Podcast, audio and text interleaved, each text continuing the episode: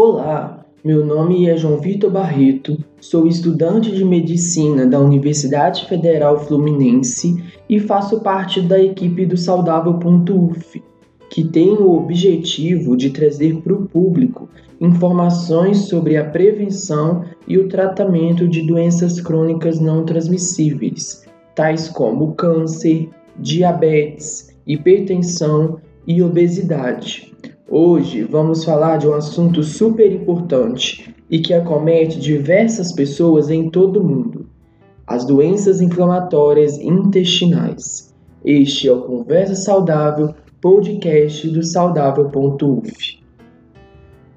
As doenças inflamatórias intestinais são inflamações crônicas que podem afetar diferentes partes do intestino, se manifestando como um conjunto de sinais e sintomas, entre as quais estão a doença de Crohn e a retocolite ulcerativa.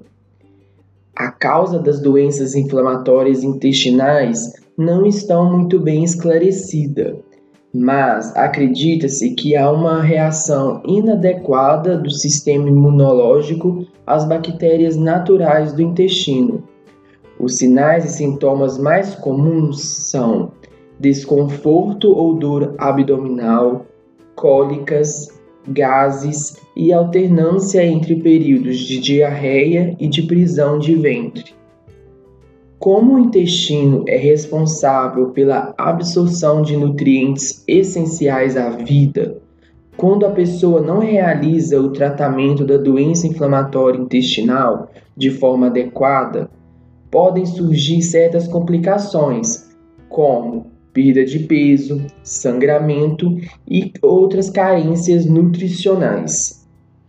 As doenças inflamatórias intestinais afetam pessoas de todas as faixas etárias. Geralmente, os primeiros sintomas aparecem entre 14 a 24 anos, tendo muitas vezes relação genética envolvida. Os sintomas das doenças intestinais inflamatórias variam conforme a parte do intestino afetada, sendo o diagnóstico realizado por meio de critérios de exclusão de outras possíveis causas de inflamação. Um fato importante é que determinados tipos de alimentos podem piorar os sintomas, tais como cafeína, álcool e comidas gordurosas. O açúcar, o leite e seus derivados e alimentos picantes ou com muitos conservantes são outros tipos de alimentos que devem ser evitados, pois estão associados ao surgimento das crises.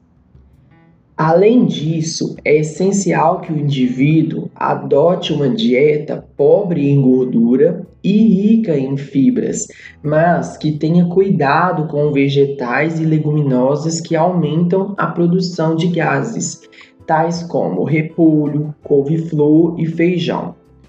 Portanto, as doenças inflamatórias intestinais não têm cura e o diagnóstico é realizado por um médico.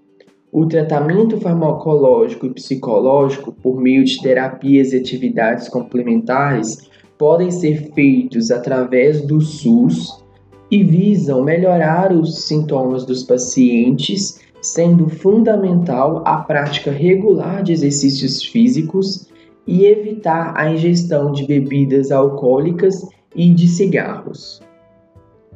Então é isso, pessoal. Estamos concluindo Conversa Saudável de hoje. Se você tem alguma dúvida sobre prevenção ou tratamento de doenças crônicas, ou ainda sobre o assunto de hoje, fale com a gente comentando aqui ou indo em Fale Conosco no link disponível na descrição. Inscreva-se também em saudável.uf no Instagram para ficar por dentro das novidades. Muito obrigado e até a próxima conversa saudável.